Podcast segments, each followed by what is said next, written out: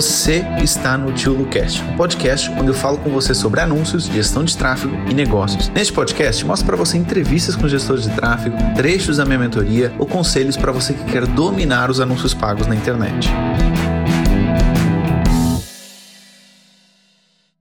E aí, Isabel? Então, tudo bem? tudo bem? Tudo, tudo tranquilo. Nosso bate-papo com Isabel. A Isabel, que é do Porto, né? Sim, eu sou, eu sou do Norte, mas estou, estou em Lisboa há oito anos, mais ou menos. Sete. Do Norte está em Lisboa há oito anos. Sim. Beleza. Porto ou Lisboa? Porto. Sim, sem dúvida. Já fazendo uma pergunta difícil, já fazendo uma pergunta difícil. Isabel de Portugal. Isabel, fala um pouquinho aí, vou fazer algumas perguntas semelhantes ao início, porque as histórias uhum. também são diferentes. Exato. Como é que você começou no tráfego. Conta aí pra gente, como é que okay. você entrou nesse mundo do tráfego? então, eu sou, portanto, todo o meu percurso profissional, ele é do mais offline que existe, ok? Portanto, eu comecei a trabalhar no, na venda porta a porta, no contacto porta a porta, e pronto, fui, fui evoluindo, fui passando para outras empresas até que fui trabalhar para a área do IT. E foi na área do IT que começou a minha ligação. O que é, é a área do IT? Do IT eu vendia aplicações para telemóvel para os negócios locais. Tive também na. Então, deixa eu só traduzir para o Brasil. Ela vendia aplicativos para o celular. ela vendia aplicativos para o celular. Legal. Exatamente. E tive também a trabalhar na, na Groupon, que também existe no Brasil. Portanto, aí, aí sim foi o meu primeiro contacto com o digital. Quando fui para essa empresa, eu, pronto, surgia muitas vezes a questão de, ok, mas agora como é que eu divulgo o aplicativo, como é que, o que é que eu faço? E eu dava imensas ideias. Até que um dia alguém, um cliente me perguntou, ai, mas eu precisava de alguém para gerir as minhas redes sociais, as mídias sociais. E eu, hum, ok, pode ser. Pronto, então em 2018 criei a agência. Portanto, em paralelo à minha atividade profissional. A agência foi uma brincadeira que começou, portanto, com esse, com esse cliente e que foi, foi ganhando forma. Com o início da pandemia, portanto, nós já, já tínhamos uma equipa, já tinha pessoas à minha responsabilidade, clientes à minha responsabilidade, minha, de toda a equipa, e tivemos uma quebra de 70% na faturação. Portanto, o tráfego era uma das coisas que eu tinha subcontratadas, portanto, com outra pessoa, e obviamente foi um custo que eu tive que, que reduzir. Portanto, a agência, o tráfego era no fundo um, um serviço extra Deixa eu só entender, para a galera também entender. Sim. A sua agência era além do seu emprego sim, normal, sim, sim, do dia a dia, né? Então, porque, porque às vezes a galera fica com aquela dúvida, eu tendo um emprego, será que eu posso começar a trabalhar como gestor? Será que eu posso começar fazendo anúncio?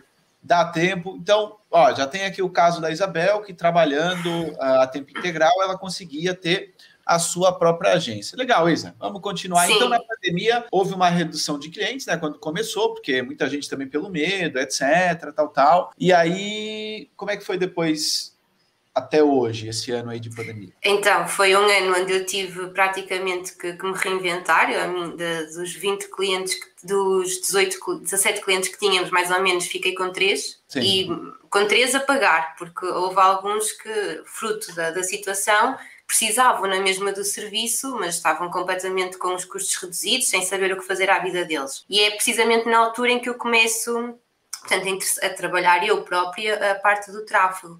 Portanto, o que é que eu vi ali? Eu vi ali uma oportunidade de ajudar os meus clientes, portanto, aproveitar para, para estreitar a relação com eles e também aplicar tudo o que eu ia aprendendo na, portanto, na, na mentoria na, e em tudo o que, que estudei de, de tráfego. Portanto, hoje em dia demos a volta a isso. Hoje em dia a agência vive exclusivamente do tráfego. ok? Portanto, só um ano atrás, nas redes, as mídias sociais pagavam uh, os custos da agência, hoje em dia claramente é o tráfego. Sem você dúvida. tinha uma agência de conteúdo que trabalhava fora do você trabalhava nela fora do seu emprego normal e aí uhum. hoje você trabalha só com tráfego. Sim. Legal, legal. Ou seja, eu mantenho o meu emprego, o emprego que eu já tinha, porque, Sim. pronto, por, várias, por vários motivos, mas é uma coisa que eu também gosto muito. Portanto, e a agência é, é o meu hobby, é o meu part-time. Eu, eu costumo comparar um bocadinho, e mesmo aqui a parte da mentoria, do curso, um bocadinho à minha licenciatura. Eu sou licenciada em contabilidade, nunca exerci. É igual a, a Dayana, então. A Galera, Dayana, sim. Brasil, só a, a Dayana, que trabalha comigo, ela é contadora, tá? Ela faz o tráfego hoje também. E a Isabel também é contadora em Portugal. Às vezes a galera fica, mas será que para eu ser gestor eu tenho que ser formada em marketing, Não. por exemplo? Então tá aí, a Isabel é contadora. Contadora traficante, olha aí. Contadora traficante. Mas conta aí um pouquinho sobre. Você estava falando, desculpa te interromper, Isabel, foi só para. Faz mal, faz mal. Não, mas se eu mantenho o meu trabalho, então ao dia 2 mantenho a minha, tinha, tenho a minha licenciatura, apesar de nunca ter exercido, e, e a agência é, é o meu hobby, é uma coisa que é aquilo que eu digo: conhecimento não ocupa lugar, este é um conhecimento que eu aplico e onde eu tenho aqui um, no fundo uma renda extra, um valor, um valor extra. Portanto, é, é um part-time, mas que, que eu gosto e, e, que cresce e que aprendo e que, e que, sobretudo, que ajude também muitas outras empresas, não é? Porque o facto de eu não estar a tempo inteiro na agência implica que eu faça muitas parcerias, inclusive com pessoas que também estão na mentoria, com outras agências, com, outras, com outros colegas de profissão, o que é muito giro. Legal, muito giro, ó, uma expressão é muito giro, é muito legal, muito bom, muito bacana. Ok, Isa, e hoje, mais ou menos, você consegue gerenciar quantos clientes fora do seu trabalho, na, na sua agência hoje? Nós neste momento temos 28 clientes. 28! 20 e é part-time, hein? Imagina, se fosse a full-time, ela tá concorrendo com a Jéssica já. Tá concorrendo... Sim. tá concorrendo com a Jéssica. Tá concorrendo com a Jéssica. Legal. Eu legal. trabalho muito, eu, por acaso, por falar na Jéssica, eu trabalho muito o mercado da restauração. É um mercado que eu conheço muito só bem. fazer um outro adendo. E o mercado da... a gente já tinha falado sobre isso. Brasil, é. em Portugal, o mercado dos restaurantes... Na mentoria, vocês não aprendem só anúncios, não. Você aprende português de Portugal e os portugueses português do Brasil. Brasil. Em Portugal, quando você fala da área dos restaurantes, em Portugal, a gente fala da área da restauração. Tá? As primeiras vezes, quando eu, eu ia, eu estava no shopping no Brasil, eu falava, onde é que era de restauração? E a pessoa ficava olhando para mim, o que, que você quer reconstruir agora? Não? É? então, é, tem essa diferença aí. Engraçado, mas enfim. E você trabalha também bastante com restaurantes, né? Sim, eu trabalho muito com restaurantes, muito com a área da tecnologia, portanto, empresas de informática. E pronto, e depois aqui alguns e-commerce. Eu, eu normalmente eu costumo dizer que eu tenho uma tendência para clientes difíceis. Ou seja, porque eu hoje em dia não faço prospecção proativa, não faço, porque já é aquela, aquela ideia que as pessoas têm. Ah, isso, Facebook, Instagram, os anúncios, falem com a Isabel. Portanto, e há aqui um passa-palavra muito, muito grande. Por exemplo, eu não tenho, há, há muita gente na mentoria, muita gente nesta área, que toda a vida trabalhou nesta área, portanto, que hoje está no tráfego muito pela evolução. Eu não tenho isso. Então o que é que eu sempre digo? Eu digo, ah, eu posso não saber, mas eu faço, eu tenho mentoria. Todas, e os clientes já sabem que à terça-feira. Está off para estudar. Eles normalmente dizem porque, ah, Isabela, quando alguma coisa não está a correr tão bem, ou até comentei muitas vezes na mentoria, quando aquela loja online que parou de vender, eu estava doente, eu nem, nem dormia a pensar naquilo. E à quarta-feira o cliente perguntava-me: então, Isabel, tem alguma ideia nova? E eu tenho, já vou pôr em prática. Portanto, é muito. E depois aí está, vai muito do, do, do, do passa-palavra, as coisas, os clientes veem as coisas a acontecerem. Por exemplo, eu tive, um, eu tive duas situações muito interessantes e foi fruto da mentoria. Já, já era meu cliente antes e hoje continua. Mas durante a pandemia foram, todo, foram os anúncios, portanto, o tráfego, que garantiram os gastos fixos da empresa. Ou seja, estamos a falar, e não estamos a falar num investimento muito alto, portanto, não, estamos a falar aqui num investimento a rondar os, os 150 euros por mês, por exemplo, e onde ele conseguia ter o número, o número viável de encomendas que lhe permitiam sustentar os três restaurantes. Ou seja, parece que não, mas é, é uma responsabilidade muito grande do nosso lado, mas é gratificante porque isto depois obviamente passa a palavra. Alguém que vê nos anúncios, alguém que vê, entre aspas, na Isabel, que um bocadinho parte da solução para uma altura tão dramática, isto passa a palavra. Portanto, eu acho que não há melhor, eh, melhor resultado, melhor experiência que esta. Daí, pronto, hoje em dia não fazer aquela prospecção pro, proativa, como já fiz durante muitos anos noutra área, mas hoje em dia não faço. Então, você hoje não faz mais prospecção, mas você já fez prospecção ou desde o início? Você chegou a fazer prospecção? Parei há mais ou menos um ano. Ou seja, um no início da pandemia, ou seja, parei entre aspas, ou seja, eu não parei de procurar clientes, mas foquei-me, eu foquei mais em mim e na, e na parte da agência, porque eu tinha que me reinventar. Eu sabia que, como eu estava a fazer e com o conhecimento que eu tinha, eu não ia, não ia dar certo. Ponto, não, não ia, porque tudo fecha, portanto aquela necessidade de estar presente na internet já não era suficiente. Portanto, eu procurei muito aprender novas ideias e formas de garantir que, pelo menos quando os clientes reabrissem, tivessem alguma base, não é? Portanto, foi mais ou menos há um ano, porque eu antes, pronto, eu sou comercial de mim, eu gosto de vender, acho que é uma coisa que, que nasceu comigo. Você é vendedora, então? Você é vendedora? Sou. É vendedora. Sou. sou mesmo. Sim, eu sou capaz de ir a um restaurante e ver as redes sociais e dizer, ah, mas não tem ninguém que faça, não tem tempo. Ah, já, já aconteceu. Ah, eu já andava à procura. Pronto, e depois, obviamente, este meu lado comercial também acabo por saber como abordar os Legal. clientes. Então, você vai lá para almoçar e no final das contas o dono do restaurante acaba pagando o almoço, ainda mais para você gerenciar. Acontece legal. muitas vezes. legal, legal. Sai de graça aquele almoço. Legal, mas isso é uma coisa que eu, inclusive, referenciei durante essa semana, que é, para quem está começando, para quem está procurando clientes, pô, todo local em que ele vai físico, obviamente, eu sei que agora tem questão da pandemia, tal, tal, tal, tal, tal, mas tirando isso, no mundo normal, você vai no lugar, você vai no café, você vai numa academia, você vai no restaurante, é um potencial cliente que tem ali. Então a gente tem que aproveitar, tem que aproveitar. Muito bem, Isabel, aproveita e hoje está aí com 28 clientes. Mas como é que você faz? Agora aí tá o pulo do gato, que eu acho que é a informação mais importante aqui, que é como é que você faz para ter um emprego a full time e ainda ter 28 clientes? Como é que você gerencia o seu dia a dia? Você dorme, você come, você toma banho? Sim.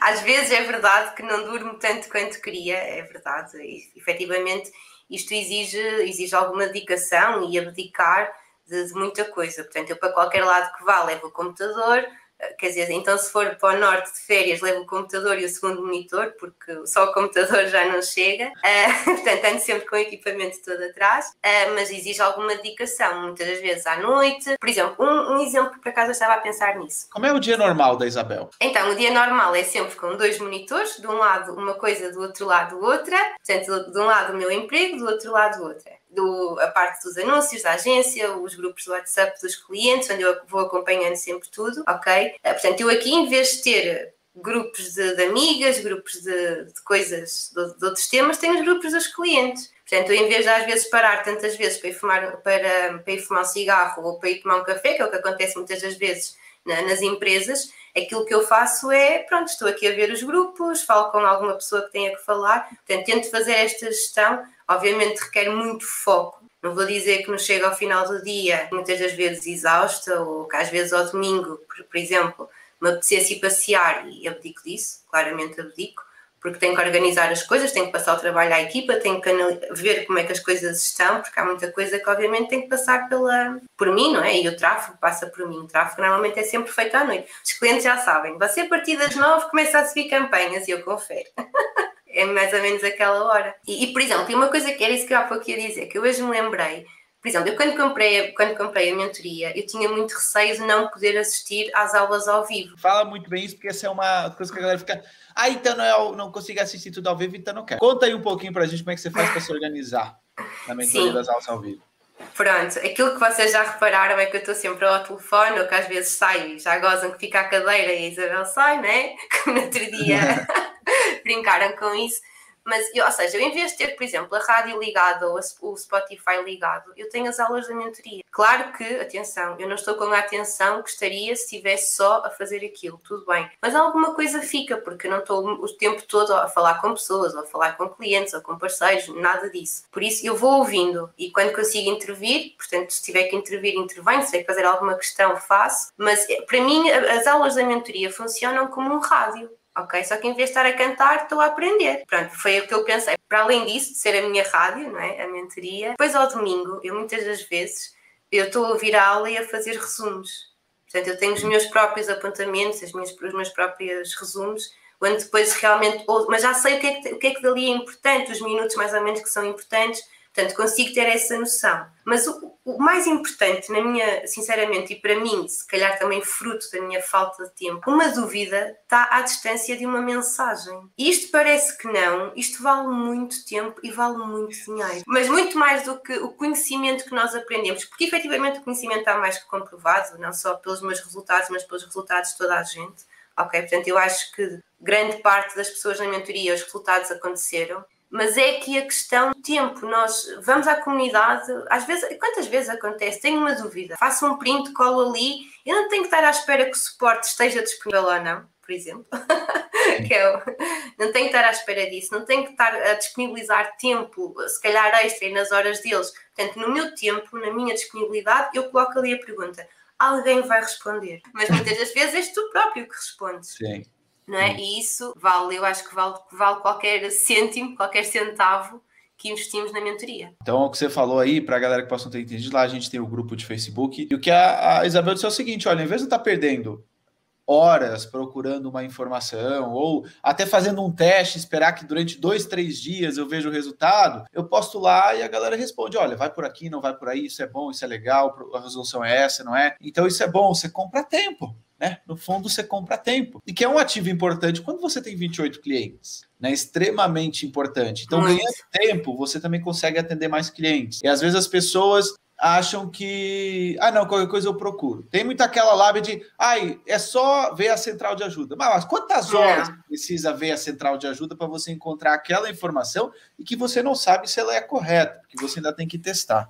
Exatamente, e não só, Luciano, eu acho que há aqui outra coisa, que é nós quando colocamos, há aqui uma, uma coisa, por acaso pensei agora, que é nós quando colocamos a dúvida lá, acabamos todos por criar as coisas mais ou menos com a mesma base, com a mesma linha de pensamento, porque o mentor é Sim. o mesmo, não é? Então tu às vezes não tens que estar a explicar ao suporte, mas eu fiz assim porque, não, tu na mentoria já sabes, ok, se eu criei uma, uma determinada campanha com um determinado objetivo, toda a gente sabe o que é que, ou seja, como é que eu criei e com base em quê? Por isso, a linha de pensamento é a mesma. Ganhas muito tempo. Ganhas muito tempo mesmo. Pois pronto, também há aquela parte da brincadeira que já somos, já somos quase uma é família. A galera se conhece também, né? É, bem legal. É. E fora o networking que criamos na. Ajuda. Que inclusive Sim. hoje você tem, um, tem uma equipe né, de pessoas que te auxiliam Sim. e alguns deles vieram da mentoria. Sim. Exatamente, é. eu tenho uma pessoa que está responsável pela tomar conta das campanhas no dia a dia, que é a que veio da mentoria, e depois tenho também uh, outra pessoa que é mais especialista em e-commerce. Ó, oh, deixa eu fazer uma pergunta para você que é: você em Portugal com 28 clientes. Uhum. E uma das coisas que a galera mais perguntou essa semana é: Luciano, mas em Portugal as pessoas não estão preparadas para atender quem faça anúncios. Mas, Luciano, clientes em Portugal não dá, eles não querem investir, eles não querem pagar. Qual é a sua opinião sobre os clientes de Portugal nesse sentido? Para alguém que tem 28 clientes, qual a sua mágica? Qual, o que você faz de mágico aí? Eu acho que tenho uma forma muito particular de trabalhar com os meus clientes. Eu vibro os, o negócio dos meus clientes, eu sei da vida dos meus clientes, eu prevejo problemas dos meus clientes. Eu, Luciano, é uma coisa que eu acho que me ajuda, é uma grande mais-valia para mim e isto aconteceu-me há dois anos. Eu, tava, eu tenho acesso às contas todas, como é óbvio. Recebi uma notificação num restaurante em que estava a haver uma reclamação no, no próprio restaurante. A cliente estava lá e a comentar com. Mandou uma, mandou uma mensagem exatamente a dizer que não tinha um determinado prato. E eu, isto foi um domingo durante o brunch. Eu imediatamente peguei no telefone, liguei para o restaurante e eu, atenção que aquela, há aí uma mesa que pediu qualquer coisa e que está insatisfeita com isto. E no, no, no imediato o problema foi resolvido. É assim, isto não tem preço. O terem ali alguém que está ao lado deles não, não tem preço. É uma coisa que eu acho que me, me, diferencia e que não é que me diferencia, é que me liga aos clientes. Agora, em Portugal não haver, hum, não haver negócio para, para isto. Há muito negócio. Agora, é preciso é nós percebermos o cliente, percebermos o que é que ele precisa efetivamente, ok? Porque eu não posso chegar à beira de alguém e dizer, olha, faço gestão de tráfego. O que é que me vai dizer? Correiro. E então? Não é? Aquilo que eu, eu tento sempre perceber, já faz anúncios, sabe quem é que o visita, quem é que vem cá, quem é que é o seu cliente. Eu explico, e depois eu explico, e acho que aqui pode ser uma dica muito importante, que é eu explico na linguagem do cliente. Nenhum cliente meu, eu lhe falei, por exemplo, no funil de vendas. Eu nunca falei isto a um cliente, porque eu sei que se eu for falar num funil de vendas, vai soar a chinês. Ok? Eu não chego lá porque vamos criar aqui um funil, o topo de funil, o fim de funil. Não. Vamos perceber quem é que nunca ouviu falar do seu restaurante, que é maravilhoso, por exemplo. Quem é que já vem cá de vez em quando e quem é que vem cá sempre. E vamos criar Portanto, conteúdos, vamos criar posts, que é mais fácil de, de explicar. Vamos criar posts oh. em função desse tipo de clientes. Tem clientes que fazem lives e eu assisto às lives. Eu às vezes estou a, ver, a trabalhar à noite e a assistir às lives deles. Aquela pessoa que manda a mensagem, como é que correu direto? Vendemos, não vendemos, temos pessoas inscritas, não temos? Como é que estão? Por exemplo, eu tenho acesso aos relatórios da Uber Eats, Sim. de um cliente.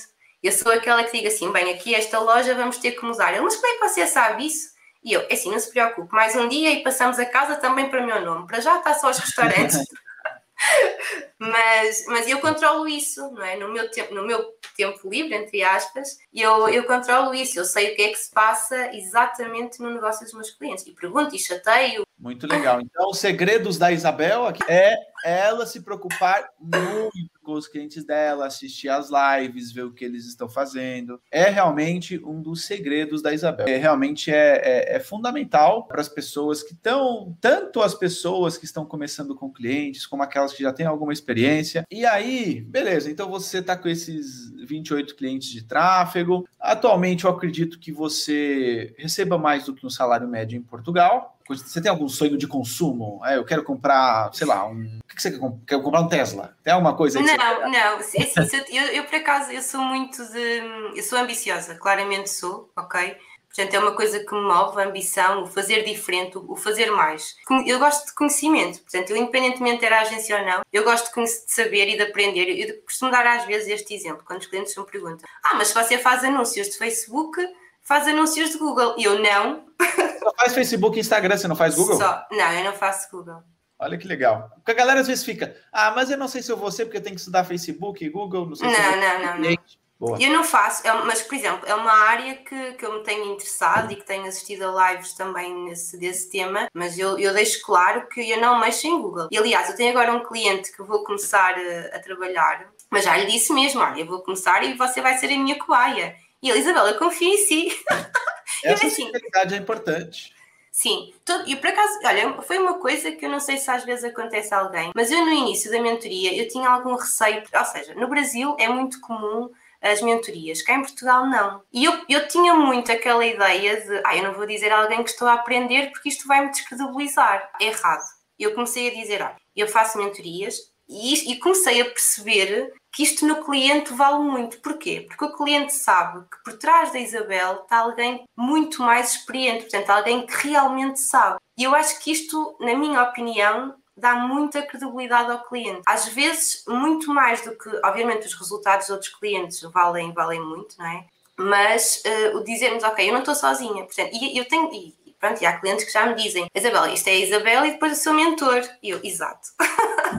e isto eu acho que é muito, muito interessante. Se às vezes for um receio, como foi um receio para mim ao início dizer, eu hoje em dia digo e, e que partilho os dados e pergunto se posso partilhar, eu tenho que, pronto, também cuidado com isso, como é óbvio.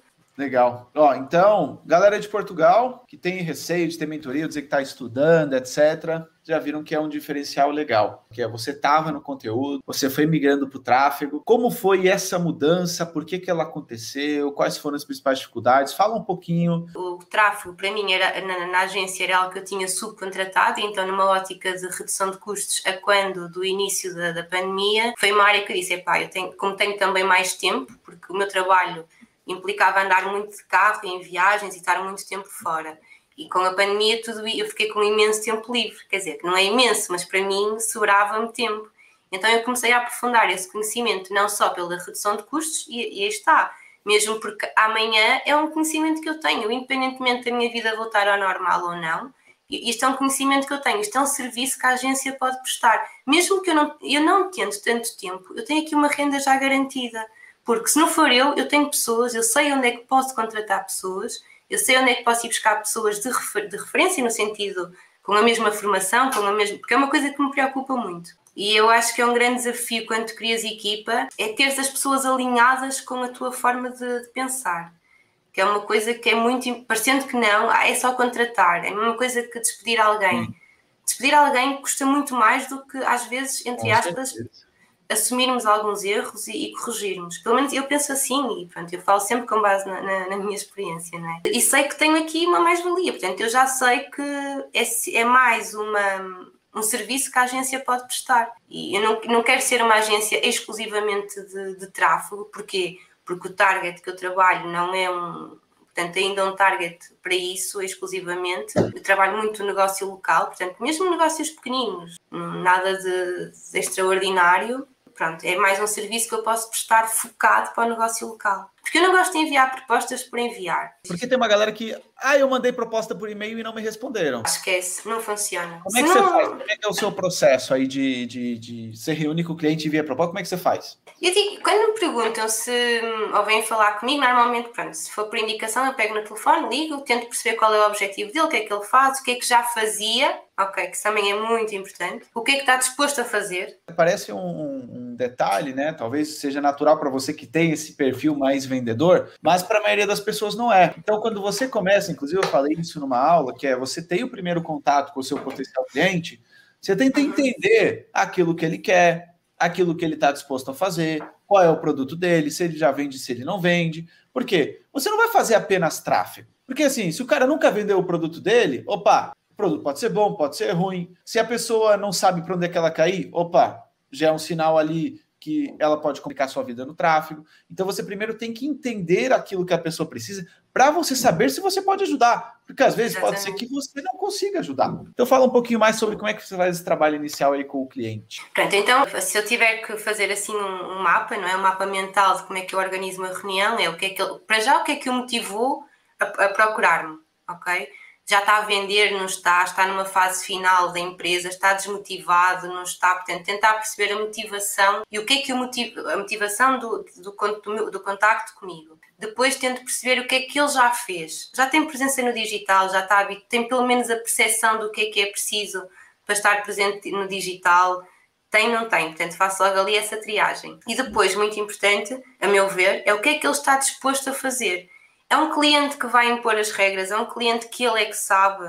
Uh, não, não vai correr bem, ok? É um Sim. cliente que ele sabe, mas nós temos que perceber se o cliente está alinhado connosco e o que é que ele está disposto a fazer pelas redes sociais dele, porque eu, eu nos anúncios eu não vou fazer milagres, eu posso fazer um anúncio com CTR brutal. Se depois as pessoas ligam para o cliente e olha, vá, eu já vejo, ou não respondem, ou não vão ao encontro do cliente. O meu trabalho é inglório. Eu é que não levei resultados à empresa, mas do lado do cliente tem que haver um compromisso. Portanto, é uma coisa que eu tento perceber logo muito bem com, com o cliente. É qual é o, qual é o objetivo dele? Se é um objetivo execuível, se não é, se é possível, se não é.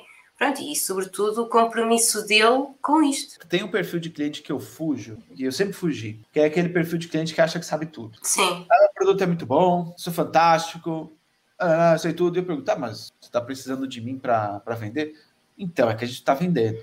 Então, assim, o produto do cara é fantástico, o cara é fantástico, ele sabe tudo, mas o produto não está vendendo. Já levanta um alerta ali amarelo de que alguma coisa está errada ali. Então, com o tempo, né, a gente, Isabel, a gente vai entendendo um pouquinho quais são os tipos de pessoas que a gente se adapta melhor para trabalhar e quais são os tipos que a gente se adapta menos para trabalhar. Então, isso certo. também vem com experiência. E assim, não tem como você saber isso sem começar a ter os seus primeiros clientes e os seus primeiros erros, né? Certamente você já pegou muito cliente errado no início, por quê? Porque você não sabia se posicionar, perguntar as coisas claro. certas. Então, uhum. tudo isso acaba acontecendo, né? Então, é plenamente normal. Não, só o que eu ia dizer é, por exemplo, uma coisa que eu sou muito, quando falo com um cliente, eu apesar de ser altamente comercial, mas isto para dizer o quê? Por exemplo, eu sou muito cautelosa e principalmente na gestão de tráfego, ok? Você dá desconto? Depende da situação. Há situações em que eu não dou desconto, mas ofereço alguns serviços ou faço parcerias. Eu também tenho aquele modelo de, ok, cliente que eu entenda que há potencial de crescimento, mas que não, não tenha a experiência necessária ali na parte digital, e eu entro em parceria com o cliente. Portanto, há ali uma parte depois que é variável indexada, indexada ao FII. Legal. um percentual. Eu, quando falo com um cliente de tráfego, eu digo sempre: o primeiro mês é para testar. Normalmente, eu ouço sempre aquela resposta: ai, mas eu sei. Eu sei porque quem compra na minha loja é fulano não sei o quê, que faz não sei o que mais e que tem mais ou menos esta idade. E eu, ok, eu aí respiro fundo. Antes passava. Hoje em dia respiro fundo, respiro fundo e digo, ok, esse é o seu cliente atual, na sua realidade atual. Nós agora vamos para o digital. E se o seu cliente físico vem cá, não é o que está em casa, hoje em dia está em casa obrigado, obrigado a estar, mas não é o mesmo que está no digital. E é curioso que já, já aconteceu, depois eu falo com o cliente, ele é visto na desportiva, Mas diga, então, o seu cliente não era a Joana Maria, solteira, não sei o quê. Realmente é diferente. Principalmente no primeiro, segundo mês, conforme depois já, já seja um cliente com alguma maturidade digital ou não, sou muito prudente. Eu digo, vamos ver o primeiro mês, vamos testar, vamos ver quem é o seu cliente no digital e mesmo como é que o seu próprio cliente se comporta no digital. Portanto, e depois a partir daí vamos adaptando a estratégia em função desses resultados. Você tem algum nicho? Sim, os, os negócios locais. Há uma área que eu não gosto de trabalhar. Eu não gosto de trabalhar beleza, estética. Salões, uh, não. Não é muito. É uma área que eu não gosto. Não tenho, não sei, não tenho aquela. Apesar de ser mulher, não é uma área que. Pronto, que eu tenha tanta vontade, que me sinta tão identificada. Quando você começa com um cliente novo, o que, que você faz como checklist? Rapidinho, 30 segundos. Não, Tenho mental. Checklist mental. Pô, quando crescer a equipe é necessário checklist. Pois é. Portugal, recibos verdes, como é que você trabalha? Empresa? Não, tenho a empresa montada, sim, sim, sim. Empresa. Começou com recibos verdes? Não. Ou começou logo com uma empresa, comecei. Ok. Como é que você entrega seus relatórios para os clientes? Relatório? Não, eu faço um mapa mesmo à minha maneira e explico ao cliente quantas pessoas é que viram, quantas mais. Mas explico muito na minha linguagem, aí está. Eu faço um print screen do gestor de negócios, ok? Por causa de valores e do cliente ver, mas eu explico na linguagem do cliente. Eu não, não, não complico muito. Ó, oh, vida pessoal, tem ou não? Tenho. Quem não percebe nada de marketing trabalha numa área fechada como um call center e sem criatividade. Eu gosto que as pessoas definem que elas não têm criatividade. Né? É como se fosse um, um, um, algo no ADN que diz: olha, você veio sem criatividade para esse mundo. Galera, tudo se trabalha, inclusive a criatividade. Pode vingar nessa profissão? Desde que se esforce? Pode, na minha opinião, pode. A profissão do tráfego requer alguma criatividade, tudo bem. Mas se tu visitares o cliente, se tu mantiveres uma relação próxima com o cliente, tu vais perceber que é que ele gosta de, de, comunicar. E depois há uma coisa: os anúncios, não vale a pena estarmos a fazer produções a nível de, da criatividade da imagem. Não vale a pena nós estarmos a fazer produções cinematográficas. O mais natural, o mais nativo, na, na minha opinião, funciona. Funciona a, partir do momento em que tens uma determinada escala e queres atingir um determinado público, tudo bem, obviamente, mas aí adaptas. Mas eu acho que até lá há hum. tanta coisa para trabalhar. No exemplo dos restaurantes, uma fotografia de telemóvel acaba por ser muito mais impactante, muito mais nativa para o utilizador, para o usuário, do que uma mega fotografia hum, profissional, não é? Por isso a criatividade é algo que tu constróis e que tu e que não acho que seja impedimento para, para isto, para esta Sim. área. Deixa eu te perguntar uma última coisa. A sua equipe tem quantas pessoas? Neste momento, equipa entre freelancers e equipa direta são cinco.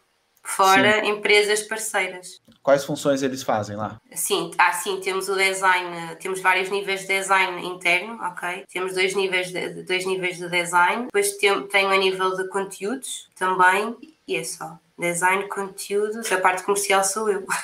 Legal! Isabel, muito obrigado pelo seu De nada. Obrigada eu.